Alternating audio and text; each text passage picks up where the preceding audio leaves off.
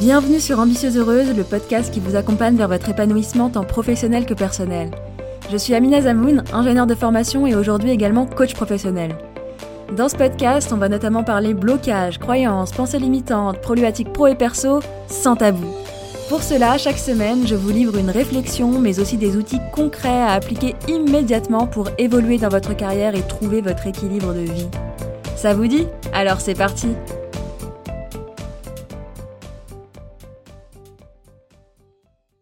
Bonjour à toutes et bienvenue dans ce deuxième épisode d'Ambitieuse Heureuse où on va parler de l'équilibre de vie. Alors, l'équilibre de vie, c'est un sujet qui revient beaucoup et qui est très important, notamment pour nous, les femmes. Bon, en fait, c'est un sujet qui est important pour tout le monde, hein, à mon sens, euh, hommes, femmes, ambitieuses ou non, mais je vais bien entendu traiter le sujet sous l'angle des femmes ambitieuses que nous sommes. Est-ce qu'il est possible d'avoir une vie professionnelle ambitieuse et épanouie tout en ayant une vie personnelle comblée, c'est-à-dire avoir du temps pour sa famille, ses amis, son couple et bien entendu du temps pour soi? La question finalement c'est est-ce qu'il est possible de tout avoir?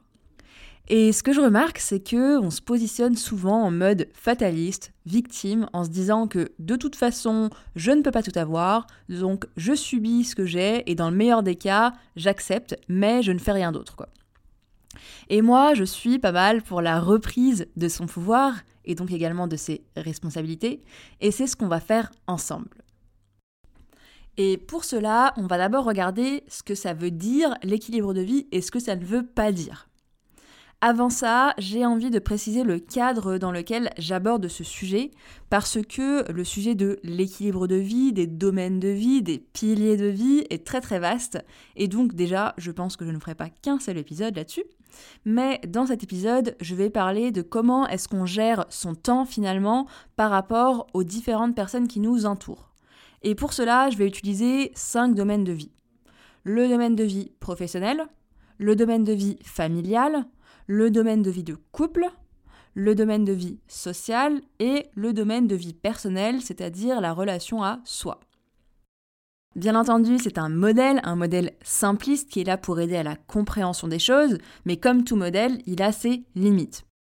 On pourrait subdiviser encore plus les catégories puisque la vie personnelle, selon chacun, est subdivisée euh, d'autres catégories comme par exemple le sport, du temps de lecture, du temps euh, de méditation, peu importe.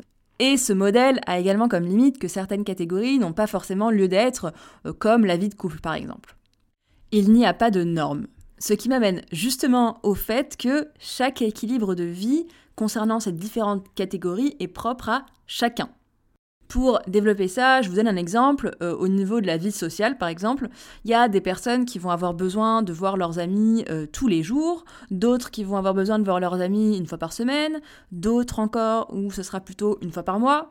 Enfin bref, vous avez compris, l'équilibre de vie est propre à chacun et aux besoins de chacun. Et du coup, ça m'amène à mon deuxième point qui est que ce n'est pas du 50-50, ou plutôt du 20% partout puisqu'on a cinq catégories ce n'est pas égalitaire. La bonne répartition de notre temps euh, selon ces différentes catégories est propre à chacun et elle n'est pas égalitaire. La dernière chose que j'ai envie de vous dire, c'est que euh, ce n'est pas immuable. Cette répartition peut varier dans le temps, et c'est d'ailleurs le cas pour tout le monde, ça varie dans le temps. Euh, vous avez qu'à regarder, euh, lorsque vous étiez enfant et que vous aviez 10 ans, vous n'aviez clairement pas les mêmes besoins que euh, dans votre vie actuelle, et même dans la vie d'adulte, ça varie selon le temps. Par contre, ce qui n'est absolument pas immuable, c'est qu'on a tous et toutes 24 heures dans une journée. Et donc, pour résumer les trois points que je vous ai donnés ici sur cette répartition, c'est que 1. Il n'y a pas de normes. 2. La répartition, cet équilibre de vie n'est pas égalitaire. Et 3. Il n'est pas immuable, il varie dans le temps. Finalement, qu'est-ce que c'est cet équilibre de vie? Eh bien, c'est de réussir à faire en sorte que le temps passé dans chacune de ces catégories nous convienne. Tout simplement. Et alors, maintenant, j'imagine que vous avez envie de vous demander bah, comment on fait pour trouver son équilibre de vie? Mais avant d'y aller, avant de voir comment on fait pour trouver son équilibre de vie, j'ai envie de vous parler de pourquoi c'est important d'y réfléchir.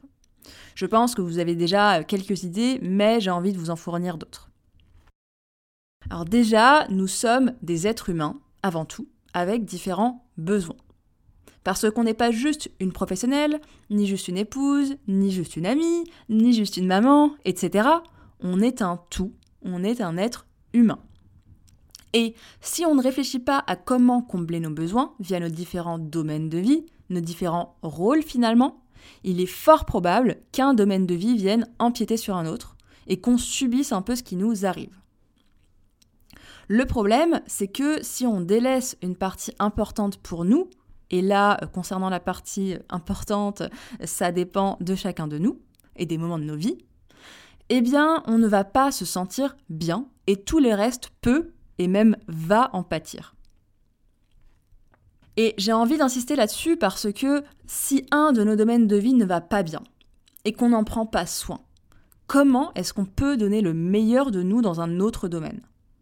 J'aime beaucoup l'image de l'avion, je pense que vous avez déjà entendu l'analogie.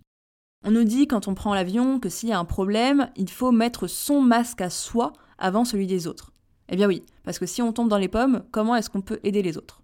On fait même pire parce qu'on devient une charge pour les autres. Et donc vraiment, à mon sens, c'est important d'y réfléchir et de réfléchir à ses besoins pour pouvoir les combler. Et c'est important d'être au clair avec soi-même sur ce qu'on priorise à un moment de notre vie. Parce que oui, on est tous et toutes limités dans le temps. On a tous 24 heures dans notre journée. Et donc cet équilibre, il doit rentrer dans notre temps.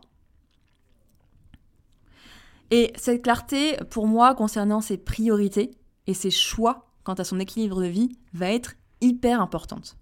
Ça va nous permettre plusieurs choses. Déjà, ça va nous permettre de nous sentir bien en priorisant ce qui est important pour nous et donc en respectant et en répondant à nos besoins. Ensuite, la deuxième chose que ça permet, c'est de vivre pleinement l'instant présent sans culpabilité aucune. Parce que souvent, quand on n'est pas au clair, eh bien, on ne profite pas de l'instant présent. Je vous prends un exemple un petit peu cliché, mais qui est très très parlant. Si on prend une maman qui est également carriériste et qui n'est pas au clair avec ses priorités et son équilibre de vie. Eh bien, lorsqu'elle est au boulot et qu'elle y reste tard un soir alors qu'elle n'est pas au clair avec le fait de rester ou non tard le soir au boulot, elle n'est pas au clair avec le fait de faire des heures supplémentaires ou pas, et donc de prioriser le travail à ce moment-là, eh bien, à ce moment-là, elle aura sûrement tout un tas de pensées du type je ne suis pas une bonne mère, je devrais rentrer plus tôt pour m'occuper de mes enfants, etc. Et donc, à ce moment-là, elle n'est ni totalement à fond dans son boulot, ni avec ses enfants. Imaginons à présent l'exemple inverse. Elle sort plutôt du boulot pour être avec ses enfants et parce qu'elle se dit que c'est ça, être une bonne mère, sans être totalement au clair avec le fait qu'à ce moment-là, elle priorise ses enfants à son job. Et donc, à ce moment-là, si elle n'est pas au clair, elle aura des pensées du type non mais ma carrière va en pâtir, voire va être foutue, j'aurais pu terminer telle ou telle tâche, j'aurais pu terminer tel projet ou assister à telle réunion, et à ce moment-là, elle ne va finalement ni profiter du temps avec ses enfants, et donc ça ne sera pas du temps de qualité, ni elle sera au boulot en continuant ses projets. Et donc là, vous voyez que le manque de clarté vient mettre pas mal de brouhaha mental autour de la situation et induit le résultat que la personne ne se sentira pas bien et ne produira pas non plus le meilleur pour les autres. D'où le besoin d'être clair. Et là, j'aime bien donner l'image du mariage. Et oui, oui, je me rends compte là que j'aime bien donner des petits exemples illustrés, mais je trouve que ça parle beaucoup. Si vous vous mariez demain et que vous avez posé votre journée, et que finalement il y a une réunion importante et urgente qui n'était pas prévue à la base, qui se place le même jour que votre mariage, qu'est-ce que vous faites? Est-ce que vous annulez votre mariage Ou est-ce que vous n'êtes juste pas disponible pour la réunion? Je pense que le choix est vite fait. Eh bien, le but en mettant de la clarté, c'est que ce soit aussi simple que ça tout le temps dans vos choix. Connaître ses priorités et avoir de la clarté, ça permet de trancher très facilement, tout en étant aligné avec ses choix. Zéro charge mentale, clarté, accord avec soi-même, alignement. et donc, je reviens sur un fait. Nous avons toutes et tous 24 heures dans une journée. Ça, c'est un fait et on n'a pas le contrôle là-dessus. Vous avez vu, j'insiste un petit peu, hein, parce qu'on essaye de faire en sorte d'avoir plus d'heures, mais c'est pas possible. Par contre, on a le contrôle, ou plutôt le pouvoir, sur ce qu'on en fait de ces 24 heures. Si je reprends mon même exemple de cette femme carriériste, donc cette même personne, qui finalement met de la clarté sur la situation. Et par exemple, hein, donc vraiment je, je, prends un exemple, mais si on dit que cette personne est OK avec le fait de passer deux soirs par semaine à faire des heures sup au boulot, parce que à ce moment-là, c'est sa priorité, et qu'elle a envie d'en faire une priorité. Par contre, tous les mercredis, elle sort plutôt du boulot, disons 15 ou 16 heures, quoi qu'il arrive, pour passer du temps de qualité avec ses enfants. À partir du moment où la décision est prise, les deux soirs où elle passe plus de temps au boulot, elle sera OK avec cette décision. Il n'y aura plus toutes ces pensées culpabilisantes et du coup, elle pourra s'éclater et s'épanouir au boulot, produire du bon travail et donner le meilleur. Et le jour où elle sort plutôt du boulot, donc le mercredi, elle aura son temps de qualité avec ses enfants sans penser au boulot, en étant connectée totalement avec ses enfants. C'est du gagnant-gagnant pour tout le monde. Déjà pour soi, en profitant de tous ces moments de qualité et en s'éclatant dans chacun de ces moments, mais également pour les autres, pour l'entourage. Au boulot, ses collègues, les clients, etc. profitent à la fois de la qualité de son travail et de son énergie, et à la maison, ses enfants également ressentent sa présence et son temps de qualité, la connexion, plutôt qu'un temps de présence. Du coup, la question que je vous invite à vous poser, c'est quels sont vos besoins et comment voulez-vous y répondre? Et je vous invite à vous poser cette question en pensant à vous, parce que c'est la chose la moins égoïste que vous puissiez faire. Lorsqu'on est dans le sacrifice, en ne faisant pas la meilleure chose pour soi, mais la chose qu'on pense être la meilleure pour les autres, il n'en découle rien de bon. Déjà, on ne sait pas ce qui est bon pour les autres. Et en plus, le sacrifice ne produit jamais le meilleur. Je vous renvoie à l'image de l'avion. Alors que lorsqu'on fait les choix pour soi, on fait également don de soi, du meilleur de soi. Parce que accessoirement, on est meilleur dans les choses qu'on aime. Et donc finalement, venir mettre de la clarté sur comment est-ce qu'on veut utiliser son temps, c'est pouvoir profiter de chaque moment, d'en faire des moments de qualité pour soi et d'apporter le meilleur aux autres. J'ai envie de vous proposer un petit exercice d'application parce que c'est super la théorie, mais rien ne vaut la pratique. Je vous propose un petit exercice pratique en 5 étapes et euh, vous retrouverez ces 5 étapes ainsi qu'un résumé de l'épisode directement sur mon site ambitieuseheureuse.com.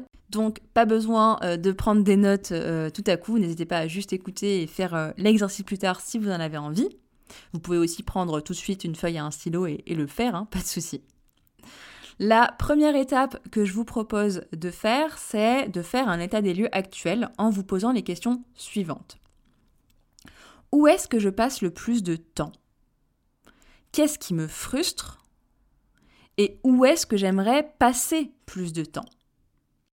Là, cette question, elle va être particulièrement intéressante pour bah, déjà voir où est-ce que vous en êtes et voir s'il y a déjà des gros déséquilibres qui mériteraient euh, de s'y pencher.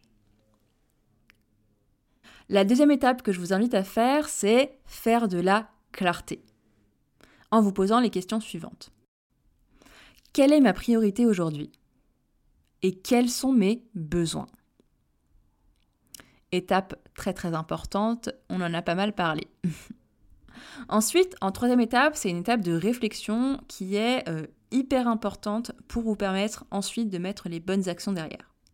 Cette étape de réflexion se fait avec la question suivante.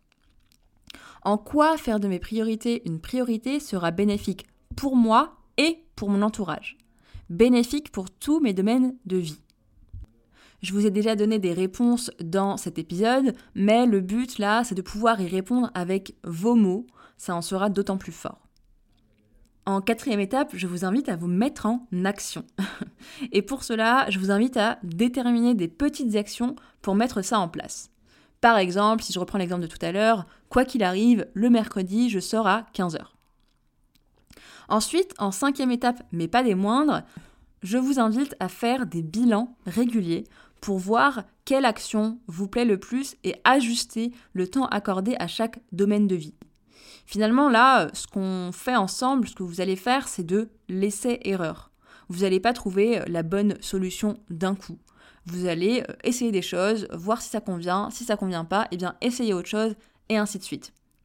Et en plus de ça, le fait de faire des points réguliers, ça vous permet de toujours être au plus proche de vos besoins, puisque, on l'a dit plus tôt, mais nos besoins changent, on change continuellement. Alors oui, pas du tout au tout et pas tous les quatre matins, mais ça permet toujours d'être au clair avec ses besoins et d'être sûr qu'on se respecte et qu'on y répond.